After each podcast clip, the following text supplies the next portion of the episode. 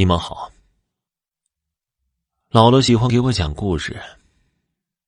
从我记事儿起，鬼怪神仙及民间故事不知道给我讲了多少。他最喜欢给我讲的是他老家和太老爷的故事。那个时候的姥姥七八岁，三峡大坝还没有开始修建。姥姥也还没有搬迁到现在的地方。一家人住在大坝的水流下方不远处。没有搬迁时，那里叫平口村，住着大概两百口人。村子四面环山，山林茂密。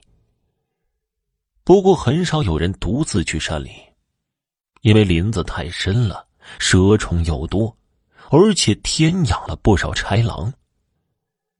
有的时候碰到雨水时节，出行的动物变少，豺狼觅食有限，会跑到村子里叼小孩进食。大人生的多，有的照看不过来，孩子被豺狼叼走的事情经常的发生。太老爷怕姥姥他们几个小孩子不小心跑出去出事情，就把自己家房子外面做了一圈人高的竹子篱笆。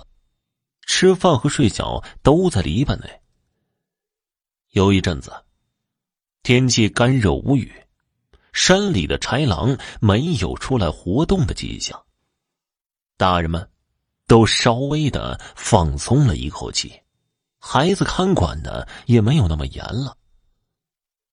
哪晓得一天半夜的时候。叫嚷声和哭声骤起，村口灯火通明，不知是谁家的孩子丢了。那天呢，是村长家里有事，不少人都聚在村长家堂屋。村长媳妇儿在厨房煮了一锅豆荚，本来是叫家里的老二把它端出去分给大家吃的，叫了半天都没有孩子应声。村长媳妇儿一下子就慌了。大家在房前屋后找了个遍，都没发现孩子。再不想也不能明白孩子是被豺狼给叼走了。大家商议，一起上山去找孩子。毕竟孩子刚刚还在身边呢，被豺狼叼走的话，大概还在狼背上，没有来得及下口。只要把狼给追惊着了，松了口，说不定还有一线生的希望。众人拿着火把，纷纷的上了山。山这头和山那头，一时间满天的火光。太老爷听上门报消息的人说了大概的事情经过，拿着火把也跟着一起上山去找孩子了。据说呀，是找了整整一个晚上。早些时候还能听到孩子在山里哭着叫娘的声音，后来越来越弱，到后面就没有了声音。眼见天也快亮了，村长知道希望渺茫了，忍着丧子之痛把大家遣散回家。村长媳妇儿一把鼻涕一把泪，坐在屋门口嚎啕大哭。太老爷拖着疲惫的身体往家里走。走在篱笆外面的时候，看着自己家里堂屋的门开着，隐约见凉席旁边蹲着一大坨黑色的东西，摇摇晃晃。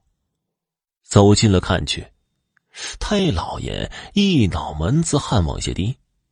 那一大坨黑黑的，是一只成年豺狼，正伸出舌头舔着太姥姥的脖子。摇摇晃晃的是他扫着地的大尾巴，太老爷闷哼一声，抄起手边的大铁锹就冲进了屋里。那豺狼一惊，向旁一跳，龇牙咧嘴与太老爷针锋相对，嘴边还叼着块皮肉。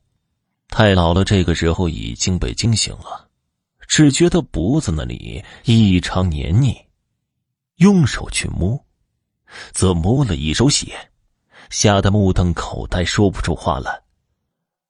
那豺狼见势不对，一跃便出了堂屋。太老爷也不追，咣的将门给关上，直接去鸡笼子里抓了只公鸡，拧断了脖子，扯下了一块鸡皮，叭的搭在了太姥姥的脖子上。姥姥和其他孩子当时吓得躲在一边，好半天才哇哇的哭出来。听姥姥讲，他们当时是被吓傻了，只觉得一觉睡醒后就看到太老爷拿着铁锹对着一匹大豺狼。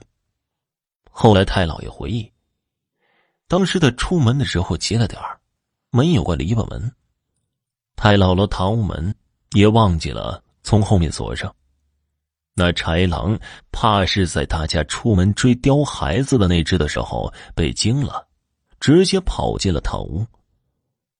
好在太老爷回家的及时，不然太姥姥的命就保不住了。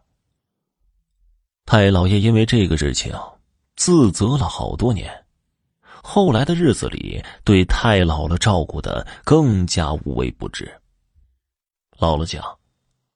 太姥姥活到了八十多岁，脖子上的皮肤一直都没有变过，褐色的鸡皮肤，而且上面还有两根细细的鸡毛。不过，太姥姥活着的时候也没有觉得脖子难看，还时常跟姥姥他们说：“能活着就已经不错了，福分和祸害都是命中注定的，要知足常乐。”我问姥姥：“村子里的孩子那么多，为什么那豺狼就看上了村长家的老二呢？”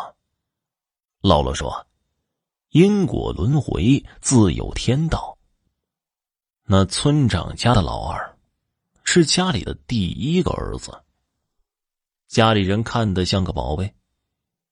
因为有村长护短儿子经常在村子里横行。”欺负了别人，也没有人敢说个不字。谁家麦子青黄交接，快要收成了，便跑到人家田地里乱拔一通；谁家里大黄狗生了崽子，他便偷偷的将狗崽子扔到河里给淹死。有的人实在气不过，找村长告状，村长媳妇儿便会不依不饶的又哭又闹。村长睁一只眼闭一只眼的，更是宠的孩子无法无天了。俗话说呀，不是不报，只是时候未到。做坏事的人，人不收自有天收。后来，村长媳妇在自己家的房屋后面发现了老二的脚底板，旁边还有没有被豺狼吃完的心肺。一时间，精神受到巨大刺激，变得疯癫，整日里胡言乱语。姥姥讲完这个故事，总是会加一句：“人呢，千万不要做坏事不然得不了善终啊。”听众朋友，本集播讲完毕，感谢你的收听。